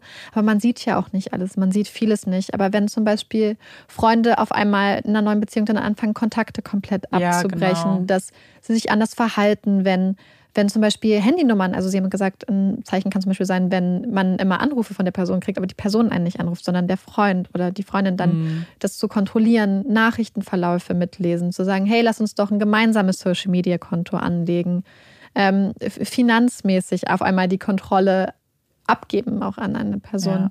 die sie dann auch nicht mehr zurückgibt. Also es gibt so viele kleine Wege und Anzeichen. Es kann aber auch sein, schlecht über andere Menschen zu reden. Zum Beispiel ein, äh, eine Sache, die ganz typisch ist, ist zum Beispiel auch ähm, Mutter-Kind oder Eltern-Kind-Beziehung ähm, Beziehung schädigen indem man zum Beispiel schlecht über das andere Elternteil redet, indem man versucht, die Kinder gegen das Elternteil zu drehen. Und im Fall von Luke und Charlotte und Ryan und Claire war das zum Beispiel so, dass als Luke und Ryan dann irgendwann ausgezogen sind und eigenes Geld verdient haben und dann am Wochenende oft kamen, hat ihr Vater quasi eine Übernachtungsgebühr eingeführt. Oh Gott. Dann mussten sie, glaube ich, so 20 bis 30 Pfund pro Nacht bezahlen. Aber er hat nicht gesagt, dass er das Geld möchte, sondern er hat darauf gesagt, dass ihre Mutter darauf bestehen würde, dass sie das Geld mm. braucht und ähm, hat sie dann immer dazu gezwungen, ihre Söhne darum zu bitten und Druck zu machen, dass sie das Geld sofort bezahlen, sobald sie quasi zu Hause an kamen, mussten sie das dann bezahlen. Aber wenn sie dann sie dann gefragt haben, gesagt haben, hey, wieso, was, was macht er denn mit dem Geld? Hat sie gesagt, sie weiß es nicht, weil sie hat ja keine Kontrolle. Das, und ähm, das sind so viele Beispiele. Oder was mir zum Beispiel auch ganz stark im Kopf geblieben ist, ist dieses, was wir auch schon mal in dem Fall, ähm, im freien Fall mit Victoria Silius mhm. gehabt hatten. Ja. Ist so eine Situation, wo beschrieben wurde, wo sie, wo eine Freundin sie besucht hat und nachfragen wollte, wie es ihr geht. Und dann sagt sie, hey, lass uns doch mal wieder einen Kaffee trinken. Wir haben uns schon so lange nicht gesehen. Und dann sagt Claire so, ja, nee, ich habe halt eigentlich kein Geld für Kaffee. Und sagt ihre Freundin, ich lade dich gerne ein. Mhm. Kein Problem, ich habe einfach nur Lust, dich zu sehen. Dann sagt sie, ja, hm, nee, das ist irgendwie schwer. Und dann sagt sie, ähm, ich, ich, das kostet zu viel, irgendwo hinzufahren. Und dann sagt die Freundin, ich hole dich ab, ich mache, was du ja. möchtest. Und dann sagt sie, ja, aber ähm, er denkt halt, wir hätten eine Beziehung. Also er hat ihr immer vorgeworfen, dass sie zum Beispiel Beziehungen mit ihren Freundinnen hat mhm. und dann quasi die Eifersucht davor zu werfen. Und dann sagt sie so, hä, aber das macht doch gar, es ergibt wenig Sinn. Wir sind beide glücklich oder wir sind ja. beide verheiratet. Wir sind einfach nur platonisch befreundet. Ähm, und, und, dann beschreiben sie, wie ihr Vater dann halt in die Küche ja. kommt und sich dann einfach dahinsetzt. Das heißt, die beiden Frauen sitzen da und reden und versuchen, es wäre vielleicht so ein Anfang für so ein wichtiges Gespräch gewesen und dann sitzt er da ja, genau, und verfolgt genau. sie und dann gehen sie ins Wohnzimmer und er geht hinterher und setzt sich daneben. Dann gehen sie in den Garten und er steht daneben. Ja. Und es sind halt solche Momente, dieses jegliches freie Gespräch, jegliche Freiheit unterdrückt. Mhm. Und wo man auch so vieles sieht, man sieht halt, wie er in diesen Momenten oder wo sie redet, diese Eifersucht eingesetzt hat, ja. sieht man in diesem Moment. Diese Geldknappheit, dieses Food of you, möchtet ihr essen oder soll ich euch irgendwo mhm. hinfahren? Und damit hat er dann halt erreicht, dass Claire halt viele Beziehungen dann halt einfach hat einschlafen lassen. Und viele Freunde haben bei der Beerdigung gesagt, wo wart ihr die letzten 15 Jahre? Wir haben nie wieder was von euch gehört. Ja. Naja, und man merkt ja auch in dem Gespräch, wie sehr sie das schon verinnerlicht hat. Also, dass ja. sie, da, da brauchst du niemanden mehr, der, der dir im Nacken steht und sagt ja. so, nee, du fragst mich vorher, sondern sie wusste genau, was seine Antwort darauf sein würde, wenn sie fragt, kann ich mit ihr einen Kaffee trinken gehen. Und das ist ja auch so ein Zeichen, warum es so schwer ist, aus sowas rauszukommen, mhm. aus solchen Beziehungen, weil einfach die Person das alles schon verinnerlicht haben und das ist ihre Normalität, das ist ihr Alltag. Deswegen als Außenstehender darüber zu urteilen, ist einfach etwas, was mhm. man unbedingt unterlassen sollte, weil man ja. nun mal nicht drinsteckt. Und das ist super wichtig, was du ansprichst. Ja. Denn Claire wurde zum Beispiel gefragt, warum hat sie ihn nicht einfach verlassen? Aber das geht nicht. Und mhm. das finde ich so toll beim Straftat, äh, Straftatbestand Coercive Control dass er anerkennt, dass ja. man Menschen in einer Art Entführungssituation, in einer Art Geiselsituation halten kann, ohne sie in einen Raum zu sperren. Ja. Dass es anerkennt, dass Menschen auf den ersten Blick frei sind, frei sind zur Arbeit zu gehen, zur Schule zu gehen und doch gefangen sein können. Dass die Mauern, die diese Täter um ihre Opfer bauen, psychisch so unüberwindbar sind genau. und so internalisiert und so stark. Und ich finde es so toll, dass das in England anerkannt wird. Ja. Dass gesagt wird, dass nicht gesagt wird, du musst einfach ein bisschen stärker sein oder so, sondern das ist Gewalt. Das ja. ist Realität. Diese Mauern sind zwar im Geiste, aber sie sind genauso echt wie echte Mauern ja. für die Betroffenen. Und das ist, glaube ich, eine der wichtigsten Sachen. Und das ist noch eine Sache, die wir auch so mhm. dringend sagen möchten. Wir haben da vorher schon drüber gesprochen. Diese Mauern sind aber überwindbar. Auch ja. wenn sie nicht so erscheinen. Denn es gibt Hilfsangebote, es gibt viele ähm, Hilfsnummern, wir werden euch auch welche verlinken. Es gibt Angebote und es gibt Menschen, die auch für Betroffene, die vielleicht für euch auch da sind. Und ähm, Ryan und Luke haben auch immer gesagt, also, ähm, dass es zum Beispiel total wichtig ist, diese Beziehung, wenn es geht, man kann sie auch immer notfalls wieder aufwärmen und, ja. und sich zu trauen, auch mit Hilfestellen zu reden und so, wenn man das irgendwie kann, wenn man irgendwie die Chance dazu hat.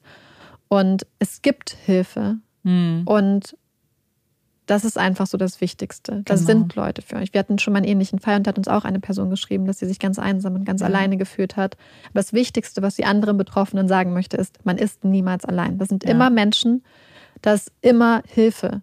Ja, genau. Und wenn man jemanden kennt, ich glaube, das Wichtigste ist, man kann niemanden dazu zwingen und man kann niemanden an die Hand nehmen und rausführen. Ich glaube, was ganz wichtig ist, aber da zu sein, egal wie frustrierend ja. das sein kann, egal wie oft diese Person vielleicht wieder zurückkehrt. Man muss da sein und diese Person nicht aufgeben, weil irgendwann wird sie euch brauchen und dann ja. muss man da sein. Also ich glaube, da muss man sehr viel Geduld mitbringen, wenn ja. man selbst nicht betroffen ist, aber jemanden kennt. Und ich glaube, dass das auch sehr wichtig ist. Ja, und ich habe es auch auf einer Seite gesehen, zum Beispiel für Betroffene, die versuchen, aus, hm. oder aus diesen solchen Situationen raus können, wie wichtig es ist, einfach zum Beispiel Vorbereitung und auch genau. die Gefahr auch anzuerkennen, vorbereitet zu sein, sich Hilfe zu holen. Und wir sind jetzt nur ein True Crime Podcast. Wir sind keine ja. Psychologinnen, wir sind keine Sozialarbeiterin, aber es gibt da draußen Menschen, deren Job es ist, ja. euch zu helfen oder, oder Menschen zu helfen und, in diesen Situationen. die Person verurteilen auch nicht und das ist eben ja. ganz wichtig. Die Nein, sind genau sind da, dafür um, da. Genau. Und ähm, ich glaube, das ist ganz wichtig zu sagen. Wir können jetzt darauf, dafür aufmerksam machen, aber ja. dann gibt es noch Anlaufstellen, die genau wissen, was zu tun ist, die genau helfen können. Danke auf jeden Fall, dass du uns den Fall mitgebracht hast. Ein wichtiges ja. Thema und sehr emotional. Ja, also ich möchte zum Schluss noch einmal wieder betonen, Remembered Forever. Wir werden es euch verlinken, aber schaut unbedingt auf der Seite der beiden vorbei und wenn ihr die Zeit habt, ähm, lest dieses Buch, auch weil es einfach wirklich auch eine Liebeserklärung ist. Es ist eine Liebeserklärung von Luke und Ryan füreinander. Es ist eine ganz ganz berührende Liebeserklärung für Charlotte, mhm. für Claire, weil ja auch diese Individualität der Frauen oft hinter den Taten und hinter den Zahlen einfach verschwindet. Und man sieht einfach, was für herzliche, liebevolle, lustige Menschen die beiden waren. Ähm, und dafür einfach auch, also für die Erinnerung an die beiden ist es einfach ähm, eine absolute Empfehlung. Ja.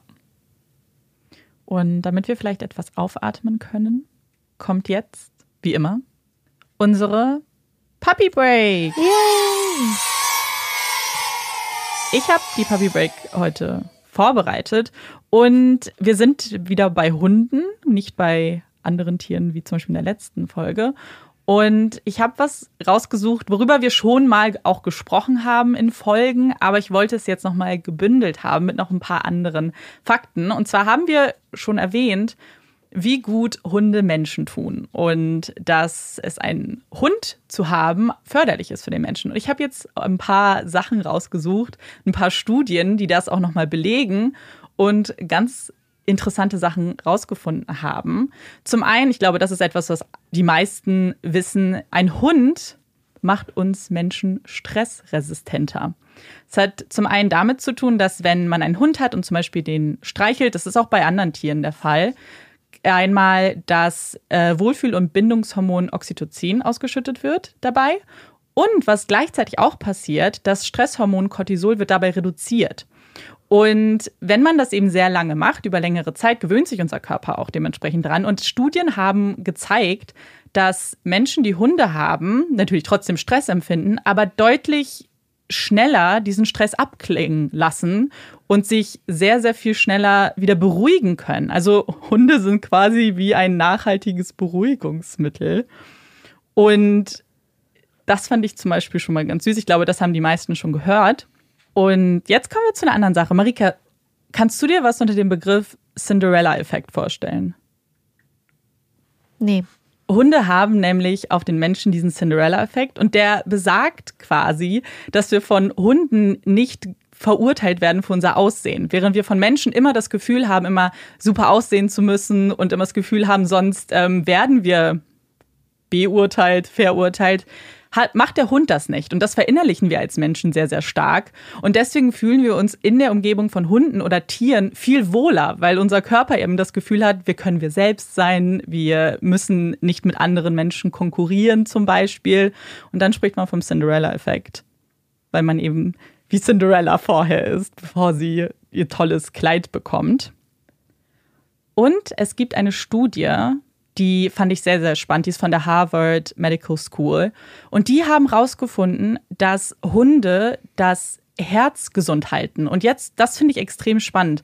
Zwar gab es eben Untersuchungen vom Blut von Hundebesitzern und man hat eben herausgefunden, dass die Herzen sehr, sehr viel gesünder sind. Also das Blut hat weniger Nahrungsfette und ähm, im Vergleich zu hundelosen Menschen. Aber man weiß nicht, woran das liegt. Also man hat nicht richtig rausfinden können, was genau der Hund macht, dass das Herz besser und gesünder ist. Aber die Ergebnisse waren sehr aussagekräftig. Hm. Und damit hat diese Studie, also es ist natürlich immer noch eine Studie, aber das fand ich extrem spannend.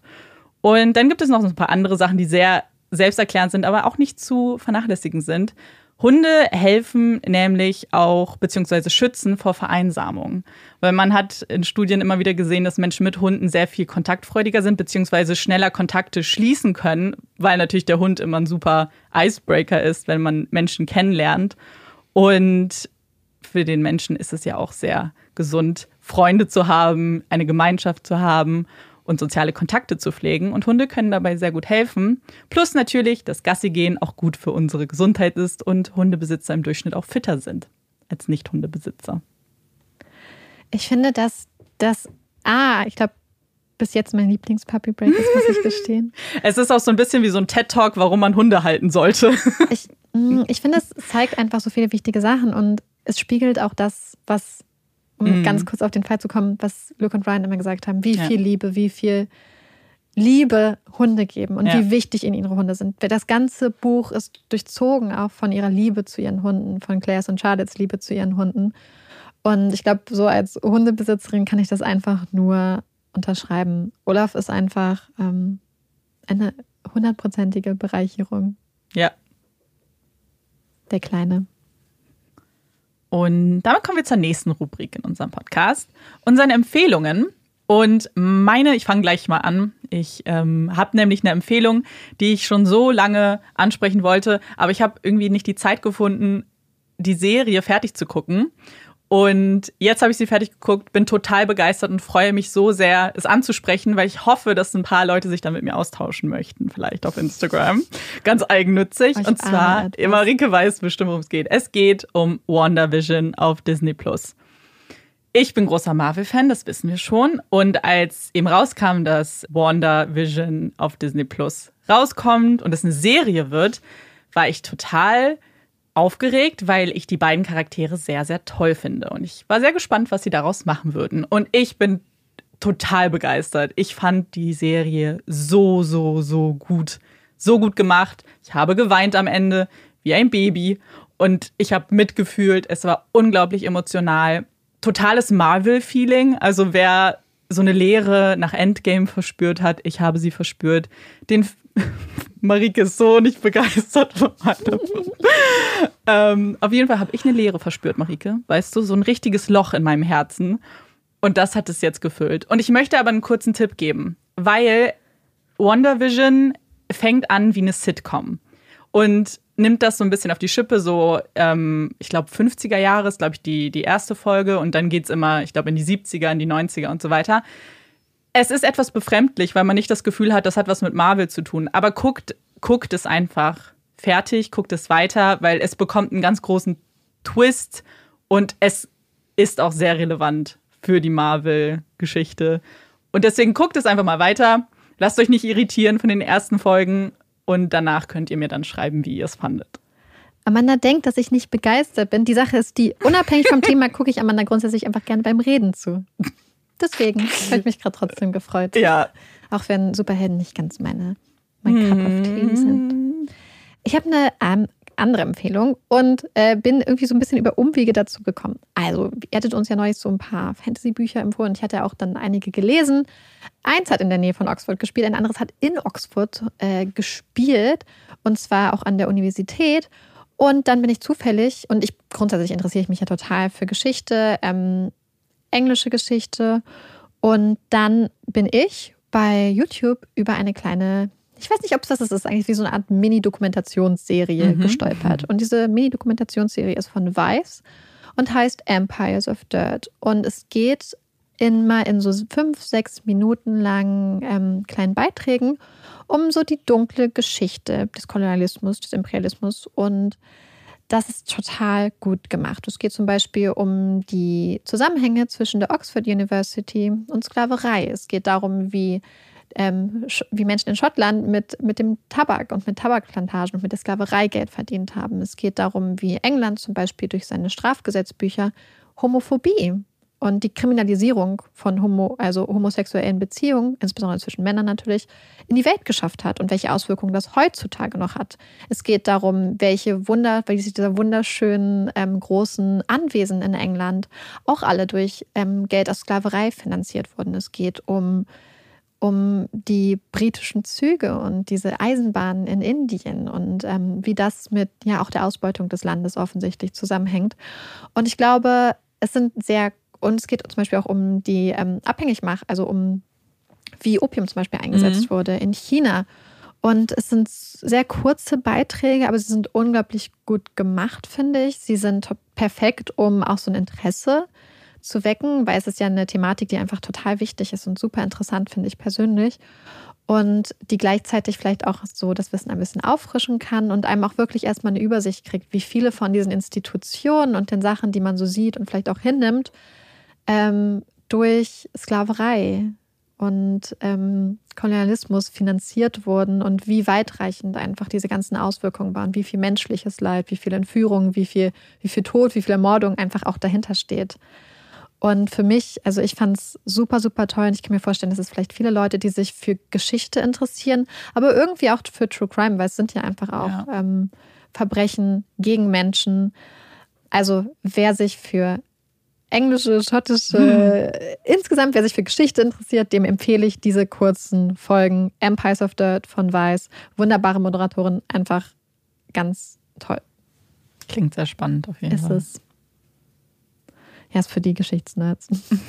Wie dich. Ne, ich glaube halt nicht mal, dass man Geschichtsnerd sein muss, so, Nee, sondern einfach, jetzt, ja. ich, eigentlich sollte das jede Person wissen. Ich finde es halt immer gut, wenn das halt so kurze Sachen sind, weil man sowas dann nebenbei halt gucken kann. Lieber nicht nebenbei gucken an Wieso? dieser Stelle. Ich finde schon, dass man das so bewusst gucken sollte und sich Ach so. bewusst mit dem Thema auseinandersetzen sollte, weil es halt so wichtig ist. Und gerade wenn es so Ja. sechs Minuten sind pro Folge, äh, lohnt sich da schon so die sechs Minuten Aufmerksamkeit für dieses wichtige Thema. Wow. Ja. Es geht auch zum Beispiel um Raubkunst und so. Und ich finde, das sind halt einfach so Themen, die auch langsam wieder so ins Bewusstsein Mhm. kommen. Aber diese Serie schafft das halt sehr, sehr eindrücklich. Ja. Das, diese Empfehlung hat mir schon sehr lange unter den Fingern geploppt. ich habe sie ja schon mehrmals davon erzählt, glaube Ja. ich. Ja. Kommen wir damit zu unseren Hot Takes. Möchtest du anfangen? Ja. Ähm, und zwar ist es ein Hot Take, der mich früher sehr beschäftigt hat. Und zwar habe ich eine Zeit lang in einer WG gewohnt in Mhm. Berlin. Und ich hatte eine Mitbewohnerin, ich liebe sie immer noch sehr.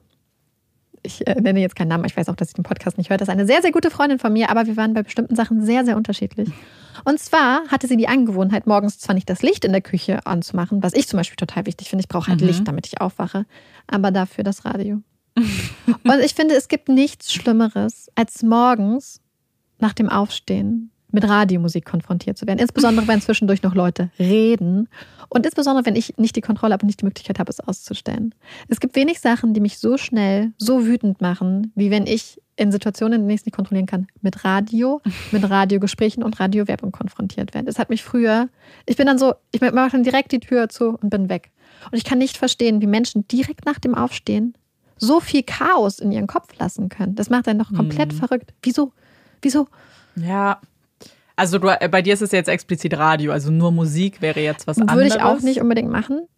Ich glaube, das ist aber, weil ich zum Beispiel brauche ja Geräuschkulisse. Ich habe Ja. immer irgendwas laufen. So morgens jetzt nicht unbedingt sofort, aber sobald ich irgendwas mache, muss ich auch, habe ich entweder Ja. Fernseher laufen oder Musik oder irgendwas, Ja. damit ich Hintergrund. Ja, aber das ist ja zum Beispiel Geräusche hab. spezifisch. Das hatte ich ja auch eine Zeit lang, dass ich halt immer Mhm. Hintergrundgeräusche haben musste. Aber spezifisch dieses morgens aufwachen Ja, und spannend. direkt das Radio anmachen zum Wachwerden. Vielleicht ist das halt für manche so ein Ritual. Ich glaube sicher, dass das so ein Das- Ritual ist. Ich finde das- ja auch beeindruckend.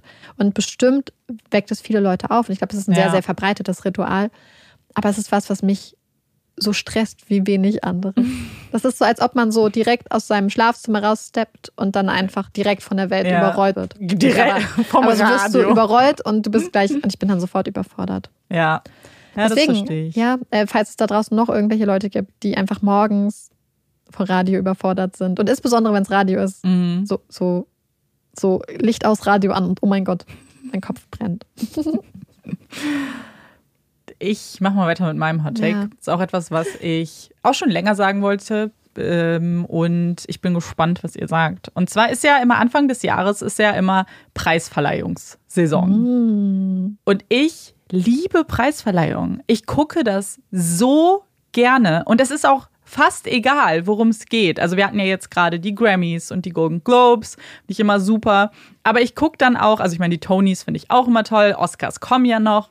Und ich bin großer Fan, das einfach diese ganze Veranstaltung anzuschauen. Und vor allem auch, gerade bei Oscars wird es ja immer so belächelt, weil man die Filme ja meistens nicht gesehen hat, weil sie ja gefühlt erst zwei Wochen vorher in die Kinos gekommen sind.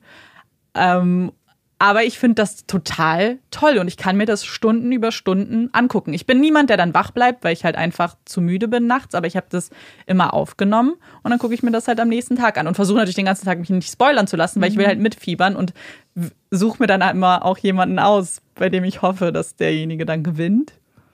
Und gleichzeitig, ich liebe für sowas auch abzustimmen. Also wenn es irgendeine Möglichkeit gibt für eine Preisverleihung, irgendwo abzustimmen, dann mache ich das total gerne.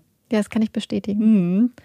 Und ich kann auch bestätigen, dass ähm, das dann schwer ist, in solchen Tagen mit Amanda zu reden, weil ich zum Beispiel sowas hier nicht unbedingt gucke, aber ich lese mir gerne die Zusammenfassung Ja. vor.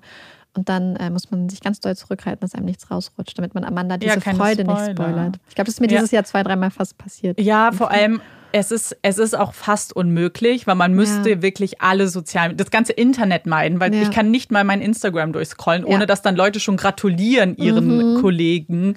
Und Oder das sich find- aufregen. Oder sich aufregen und dann bin ich schon raus. Und dann finde ich das traurig und dann muss ich das ganz schnell gucken dann wahrscheinlich. Aber ich finde das total toll. Aber weiß war nicht, das für dich es dieses liegt. Jahr das gleiche, dieses gleiche Gefühl Mm, von ist es Happiness? Also es geht, also so ich habe mich schon drauf gefreut, Aber irgendwie ist es schon halt auch was anderes. Also gerade normalerweise wären die ja. Oscars auch schon längst gewesen. Also und jetzt Ja. wartet man halt die ganze Zeit und es ist ja immer noch alles nicht so super sicher, beziehungsweise die Nominierungen sind rausgegangen. Aber ja, es ist, äh, das Gefühl ist ein bisschen was anderes. Ich glaube wahrscheinlich auch so, dass es dieses, nicht dieser Schwenk ins Publikum Ja, zu gucken, genau. wie die anderen Leute reagieren Ja. und dieses Miteinander, was es ja dann vielleicht Ausmacht. Aufregend Mm, macht, ne? Ja, total. Aber nicht so schlimm.